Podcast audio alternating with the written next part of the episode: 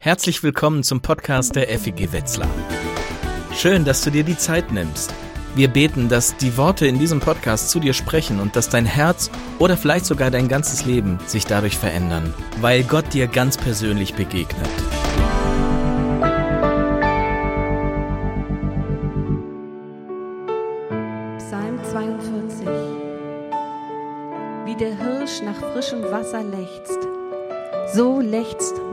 Seele nach dir, o oh Gott. Meine Seele dürstet nach Gott, ja, nach dem lebendigen Gott. Wann endlich werde ich wieder zum Heiligtum kommen und dort vor Angesicht stehen? Tränen sind meine einzige Speise Tag und Nacht.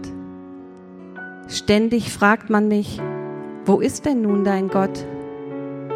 Ich erinnere mich an frühere Zeiten, lasse meinen Gedanken und Gefühlen freien Lauf. Wie schön war es doch, als ich mein Volk zu Gottes Heiligtum führte, begleitet von Jubel und Dank, im feierlichen Festzug mit vielen Menschen. Warum bist du so bedrückt, meine Seele? Warum stöhnst du so verzweifelt? Warte nur zuversichtlich auf Gott, denn ganz gewiss werde ich ihm noch dafür danken, dass er mir sein Angesicht wieder zuwendet und mir hilft. Mein Gott, tiefe Trauer bedrückt meine Seele. In der Ferne des Jordanlandes und des Hermongebiets denke ich an dich.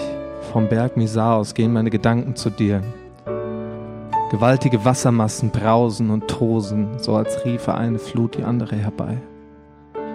Du hast sie geschickt, deine Wellen und Wogen rollen über mich hinweg, und dennoch, am Tag wird der Herr mir seine Gnade schenken, und in der Nacht begleitet mich sein Lied, ein Gott, ein Gebet zu dem Gott meines Lebens, zu Gott meinem Fels will ich sagen. Warum nur hast du mich vergessen? Warum muss ich so traurig meinen Weg gehen, bedrängt von meinem Feind? Der Hohn meiner Feinde zerfrisst mich wie eine tödliche Krankheit. Den ganzen Tag spotten sie. Wo ist denn nun dein Gott? Warum bist du so bedrückt, meine Seele? Warum stöhnst du so verzweifelt? Warte nur zuverlässig auf Gott, denn ganz gewiss werde ich ihm noch dafür danken dass er mein Angesicht wieder zuwenden und mir hilft.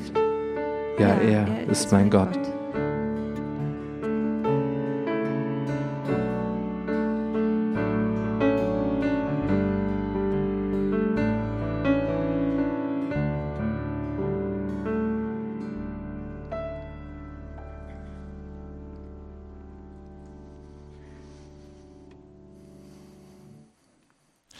Meine Seele dürstet. Aus irgendeinem Grund befindet sich der Korachita, der Lobpreispastor, der diesen Psalm, den wir gerade gelesen haben, schreibt, im Hermongebirge, im äußersten Norden des Landes. Mehrere Tagesreisen weit weg von Jerusalem, von dem Heiligtum Gottes, von dem Ort, wo Gott nahe war wo man seine Gegenwart begegnen konnte. Und es ist schon so lange her, dass dieser Psalmschreiber dort war und Gott erlebt hat. Da ist eine räumliche Ferne von Gott, da ist eine zeitliche Distanz und das führt bei dem Korachiter zu einer emotionalen Distanz von Gott. Es fühlt sich an, als wäre Gott so weit weg. Als wäre er umgezogen und hätte sich seitdem nicht mehr gemeldet. Kennst du das? Kennst du die Erfahrung, dass es sich manchmal anfühlt, als wäre Gott ganz weit weg? Dass du ihn über Wochen, vielleicht über Monate nicht spürst, nicht erlebst. Dabei könntest du ihn so gut brauchen, dass er sich dir zeigt, dass du seine Nähe spürst, dass du sein Eingreifen erlebst. Aber da kommt nichts. Es ist, als würdest du anrufen, aber niemand nimmt ab. Als hättest du dich mit ihm verabredet, aber er lässt dich einfach sitzen. Das ist die Erfahrung, die der Korachiter macht. Er spürt Gott nicht mehr. Er erlebt ihn nicht mehr. Es fühlt sich an, als wäre Gott ganz weit weg. Und darunter leidet er. Er sagt, ich weine über Gottes Ferne Tag und Nacht. Ich bin niedergeschlagen und deprimiert. Tiefe Trauer bedrückt meine Seele. Ich vermisse ihn so sehr. Ich sehe mich danach, seine Gegenwart zu spüren, seine Hilfe zu erleben. Und diese Sehnsucht nach Gott, die bringt er zum Ausdruck mit dem Bild eines Hirschs. Als ich dieses Lied, was wir gerade gesungen haben, früher gesungen haben, dachte ich, es geht hier um Bambi. Um ein niedliches kleines Rehkitz, das fröhlich und flink durch saftig grüne Wälder streift und zur Abwechslung mal wieder was trinken möchte. Aber das ist hier nicht das Bild. Sondern den Hirsch, den der Psalmist beschreibt, der hat Durst. Der sehnt sich nach Wasser. Und ich stelle mir vor, wie dieser Hirsch durch die trockene, karge Wüstenlandschaft streift, wie er überall sucht nach ein paar Tropfen zu trinken. Und dann kommt er an den Fluss, in der Hoffnung, dort endlich Wasser zu finden und das Flussbett ist leer. Und in seiner Verzweiflung hebt er den Kopf und er schreit vor Durst. Und der Korachiter sagt, so geht's mir mit Gott. Ich bin wie der verdurstende Hirsch und Gott wie das trockene Flussbett. Ich sehe mich so sehr nach ihm. Ich brauche ihn und seine Nähe. Aber ich erlebe ihn nicht. Wo findest du dich wieder in der Situation, die dieser Psalmist beschreibt?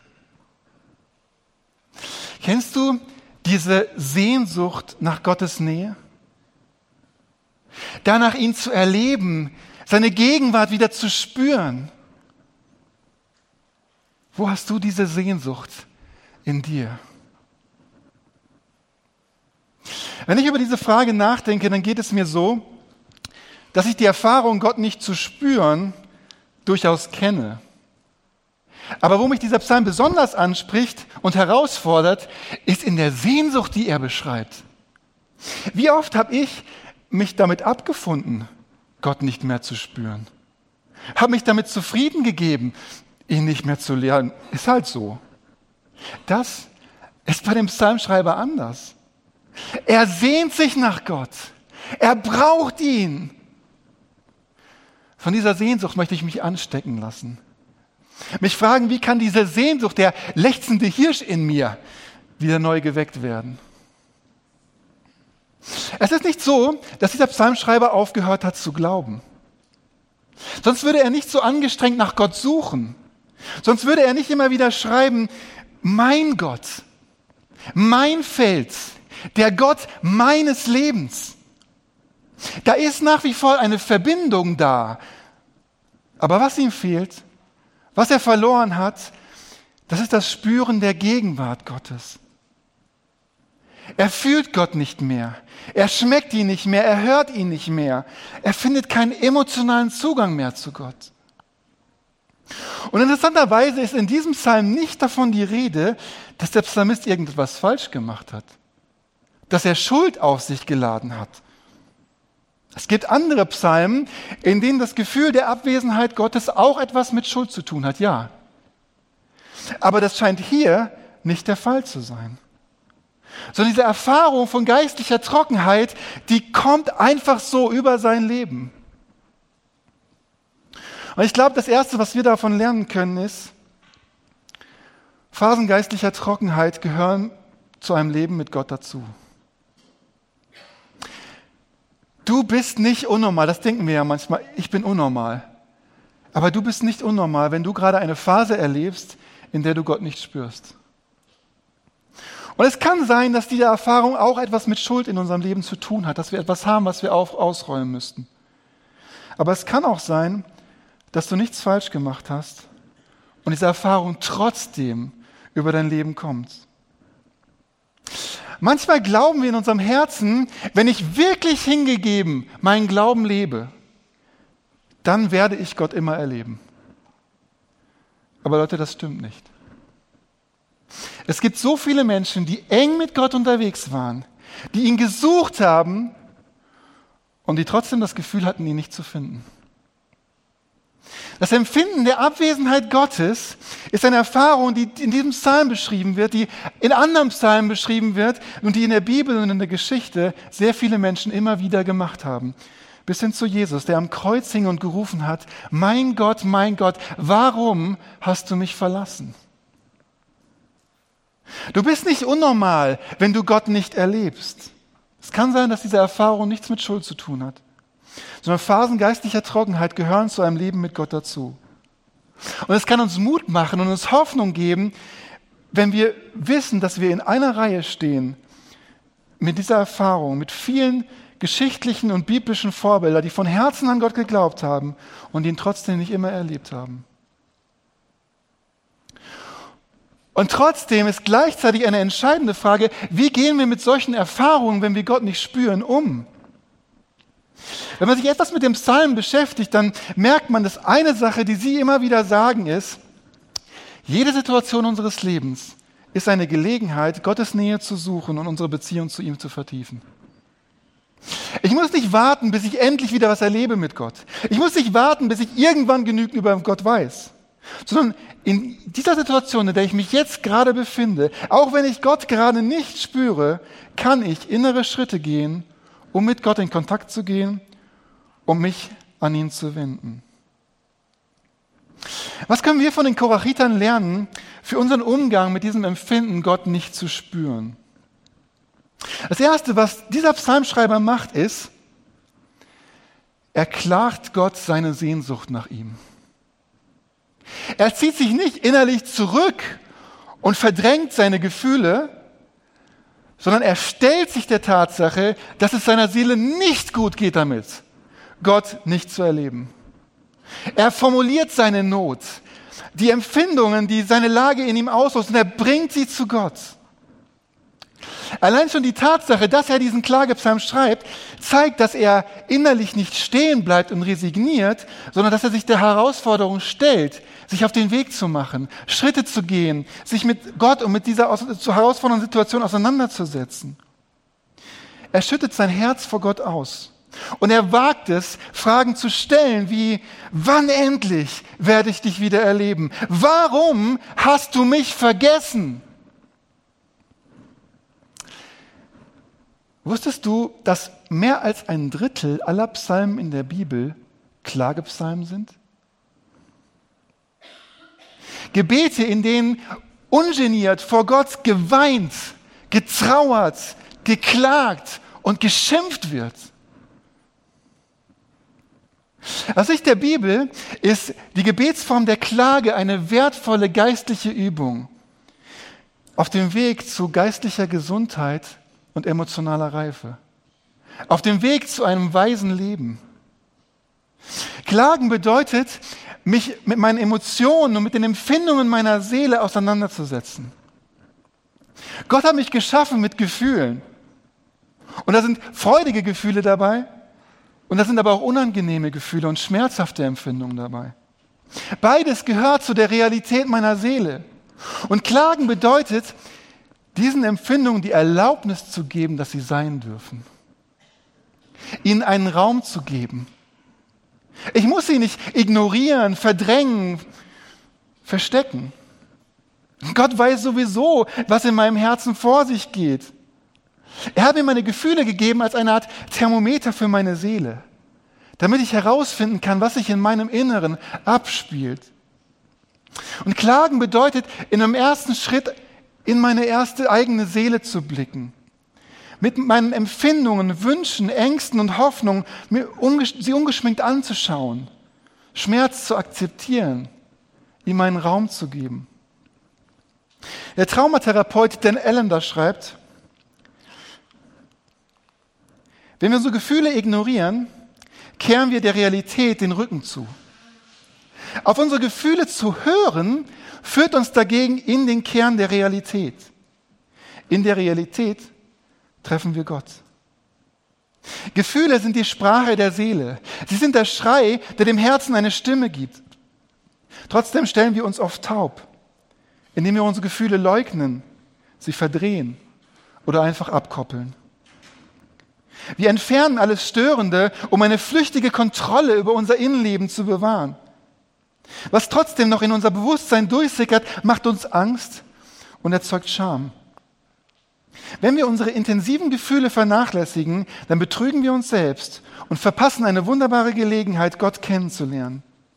Wir vergessen, dass Veränderung nur möglich ist, wenn wir uns selbst gegenüber ehrlich und Gott gegenüber verletzlich sind.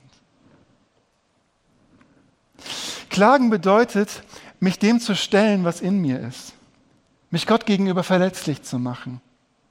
Die Voraussetzung, um zu klagen, ist, dass ich in mein Herz hineinschaue. Klage zu praktizieren bedeutet, meine Empfindungen vor Gott zu bringen.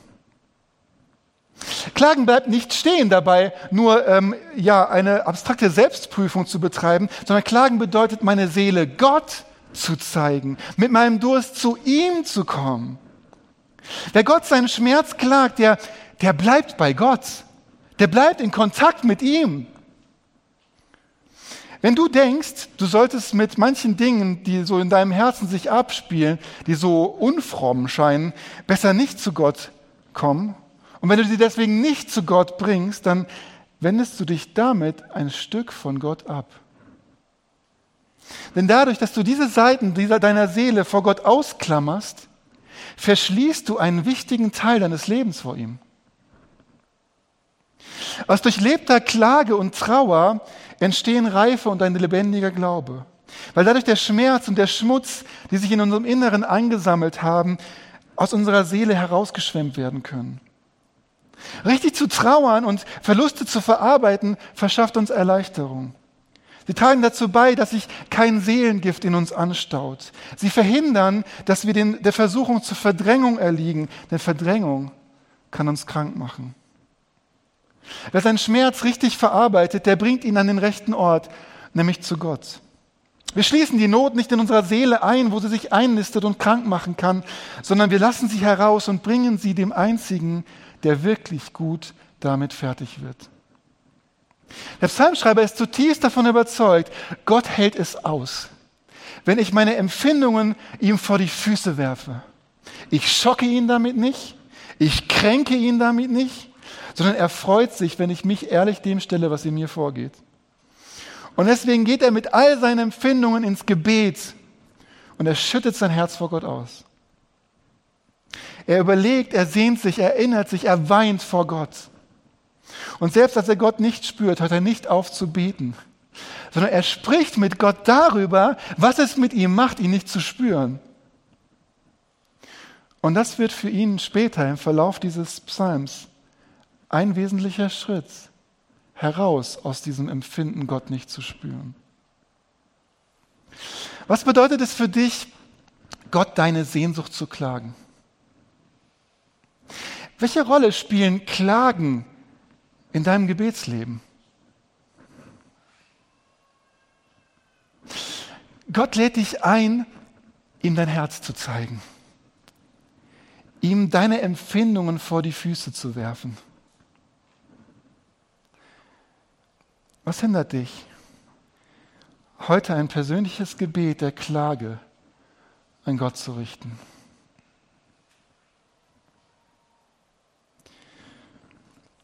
Für die Juden ist diese geistliche Übung der Klage so wichtig, dass sie ihrer Klage einen Ort gegeben haben. Die Klagemauer. Ein Ort, an dem sie ihre Schmerz und ihre Trauer ausdrücken und sie vor Gott bringen. Und ich glaube, mit den Ereignissen, die gestern passiert sind, in Israel und im Gazastreifen, werden dort heute wieder viele Menschen zusammenkommen um Gott zu klagen, all den Hass und das Leid und den Tod, der gestern passiert ist. Und wir sind eingeladen, mit einzustimmen in diese Klage, das mit vor Gott zu bringen. Und deswegen haben wir uns überlegt, dass wir diese Mauer dort hinten vor dem Technikraum heute umzufunktionieren zu einer Klagemauer. Und wenn du möchtest, kannst du nach dem Gottesdienst dorthin kommen und gemeinsam beten für die Situation in Israel und in Gazastreifen. Die Juden haben für ihre Klage einen Ort. Und vielleicht kann es auch für uns eine Hilfe sein, unserer Klage einen Ort zu geben. Vielleicht der Baum, an dem ich auf meinem Spaziergang immer wieder vorbeilaufe. Oder eine kleine Ecke bei mir zu Hause. Ein Ort, an dem ich mit Gott rede über das, was mich bedrückt. Vielleicht meine Empfindungen aufschreibe und sie vor Gott bringe. Klage Gott deine Sehnsucht. Ein zweites, was dem Psalmschreiber hilft, mit seinem Empfinden zu Gott, vor Gott nicht zu spüren, ist, er erinnert sich an die Bedeutung geistlicher Gemeinschaft für sein Glaubensleben. Vers 5. Ich erinnere mich an frühere Zeiten. Wie schön war es doch, als ich mein Volk zu Gottes Heiligtum führte, begleitet von Jubel und Dank im Festzug mit vielen Menschen. Der Psalmschreiber erinnert sich, als er, wie es war, als er Gott noch erlebt hat. Und er reflektiert, dass dieses Erlebnis von Gott auch damit verbunden war, dass er in Gemeinschaft mit anderen Gott erlebt hat. Er denkt an die Gottesdienste, die er mit anderen gefeiert hat, wie sie gemeinsam im Lob vor Gott standen und ihm begegnet sind. Er denkt an die geistlichen Feste, wo sie zusammengekommen sind, um Gottes Wort zu lesen und zu beten. Damals hat er sich nicht einsam gefühlt, sondern gemeinsam haben sie Gott und die Gemeinschaft mit ihm genossen. Und deswegen sehnt er sich danach, diese geistliche Gemeinschaft wieder zu erleben. Ich weiß nicht, was dein Resümee aus der Corona-Zeit war, aus dieser Zeit des Abstandhaltens. Mir ist in dieser Zeit wieder neu bewusst geworden, wie wertvoll und Bedeutung die Erfahrung geistlicher Gemeinschaft für mein Glaubensleben ist. Und deswegen habe ich mir vorgenommen, diese Gemeinschaft zu suchen, wo es geht. Der Pfarrer einer kleinen Kirchengemeinde in Neuengland suchte einmal einen Bauern auf, der viel Unglück erlebt hatte, mit seinem Schicksal haderte und deswegen aufgehört hatte, den Gottesdienst zu besuchen. Der Bauer empfing seinen Pfarrer in seinem Haus, ohne etwas zu sagen. Und schweigend setzten sich die beiden Männer vor dem Kamin, in dem die Buchenscheite hell brannten.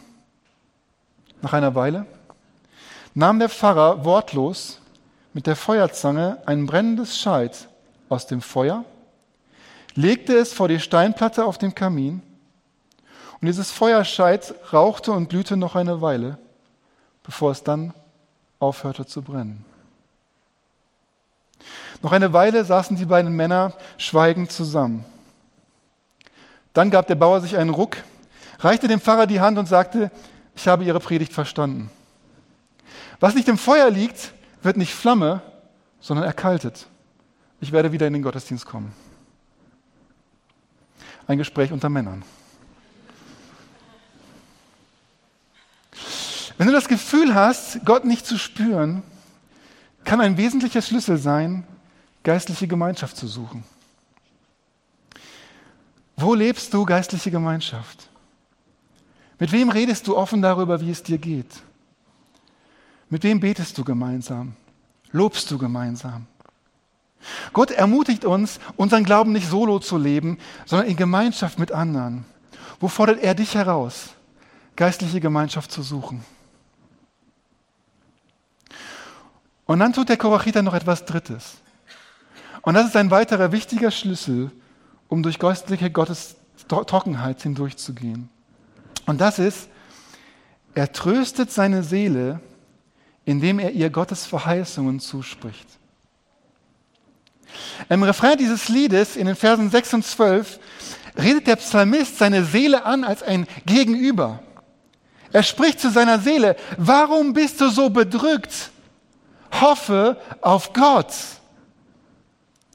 Der Korinither führt tatsächlich Selbstgespräche. Aber das nicht, weil er jetzt plötzlich schizophren geworden ist, sondern er hat auf seine Seele gehört und im Hören auf seine Seele hat er erkannt, dass sie von unterschiedlichsten Gefühlen überschwemmt wird. Von Trauer, von Angst, von Schmerz. Aber jetzt überlässt er diesen Teil seines Inneren, diesen Gefühlen, nicht einfach die Zügel um über sein Leben und sagt, ich lasse mich jetzt von euch bestimmen. Sondern an einem bestimmten Punkt hört er auf, auf seine Seele zu hören und er beginnt, zu seiner Seele zu reden. Er nimmt sich seine Seele zur Brust und er sagt, jetzt hör mir mal zu. Ich habe gehört, was du gesagt hast. Aber jetzt sei still. Jetzt rede ich. Und dann fängt er an, seiner Seele zu predigen, ihr Hoffnung zuzusprechen, sie zu erinnern an die Zusagen, die Gott ihm gegeben hat und sie so zu trösten und zu beruhigen. Wenn ein Kind hingefallen ist und sich verletzt hat, wenn es aufgewühlt ist und weint, dann ist das Erste, was wichtig ist, für dieses Kind zu spüren, ich werde gesehen mit meinem Schmerz. Und deswegen ist es so wichtig, zu diesem Kind hinzugehen, es in den Arm zu nehmen und ihm einfühlsam zu zeigen, ich habe gesehen, dass du dir wehgetan hast. Das ist oft schon der erste Schritt, um das Kind zu trösten und damit es sich beruhigen kann. Und in einem zweiten Schritt ist es dann manchmal aber auch wichtig, dem Kind gut zuzureden, seinen Schmerz einzuordnen. Ja, du hast dich verletzt, das tut weh, aber das geht vorbei und es wird wieder gut. Auch das gehört zum Trösten dazu. Und auf diese beiden Schritte kommt es auch an, wenn es darum geht, unser inneres Kind, unserer Seele zu trösten. Wahrzunehmen, was mein Inneres auffühlt, diese Gefühle anzuerkennen und dann in einem zweiten Schritt diese Empfindungen einzuordnen. Mein Inneres zu trösten, indem ich ihm zuspreche, es ist okay. Du bist nicht allein. Gott ist da. Du kannst dich auf ihn verlassen. Du wirst ihn wieder erleben. Er hat es versprochen. Du darfst ihn, dich beruhigen. Was der Psalmist nicht tut, ist, seine Gefühle zu relativieren. So zu tun, als wäre das alles nicht so schlimm sondern was er tut, ist, er tröstet sich, indem er seinem aufgewühlten Inneren die Verheißungen der Gegenwart Gottes, die er in seiner Vergangenheit erlebt hat und die Gott versprochen hat, dass er sie wieder erleben wird, gegenüberstellt. Er spricht seiner Seele zu. Gott ist da, auch wenn du ihn gerade nicht spürst. Du wirst ihm wieder begegnen. Er hat es dir versprochen. Und wenn Gott etwas verspricht, dann wird er es tun. Und das gibt ihm Hoffnung, das gibt ihm Mut, durch Zeiten der geistlichen Trockenheit durchzuhalten und an Gott festzuhalten. Ein wesentlicher Schlüssel, um durch Zeiten geistlicher Dürre zu gehen, ist, dass wir es lernen, unsere Seele zu trösten, indem wir ihr Gottes Verheißungen zusprechen. Indem wir Seelsorger werden für unsere eigene Seele. Vielleicht ja mit den Worten, warum bist du so bedrückt, meine Seele? Warum stöhnst du so verzweifelt?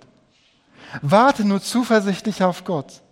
Denn ganz gewiss werde ich ihm noch dafür danken, dass er mir sein Angesicht wieder zuwendet und mir hilft.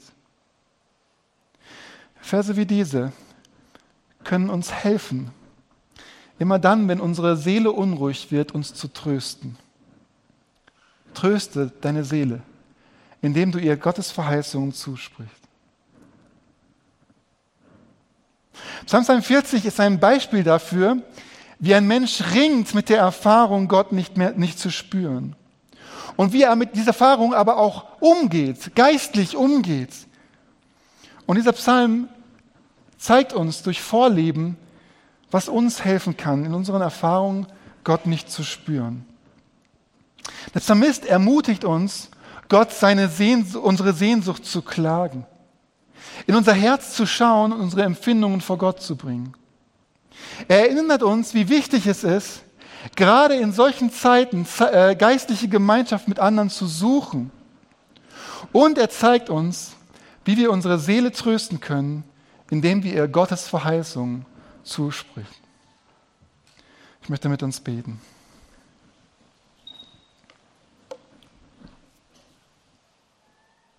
Gütiger Gott, danke, dass du uns schon so oft deine Treue erwiesen hast. Und danke, wo wir dich schon erleben durften in unserem Leben und auch als Gemeinde. Herr, du siehst aber auch, dass es Zeiten gibt, in denen wir nicht, dich nicht spüren. Und du siehst, wie es uns oft schwerfällt, mit diesen Zeiten umzugehen. Herr, hilf uns.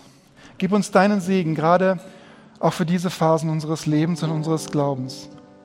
Herr, hilf uns, sie als Gelegenheiten zu begreifen, deine Nähe dennoch zu suchen und die Beziehung zu dir zu vertiefen.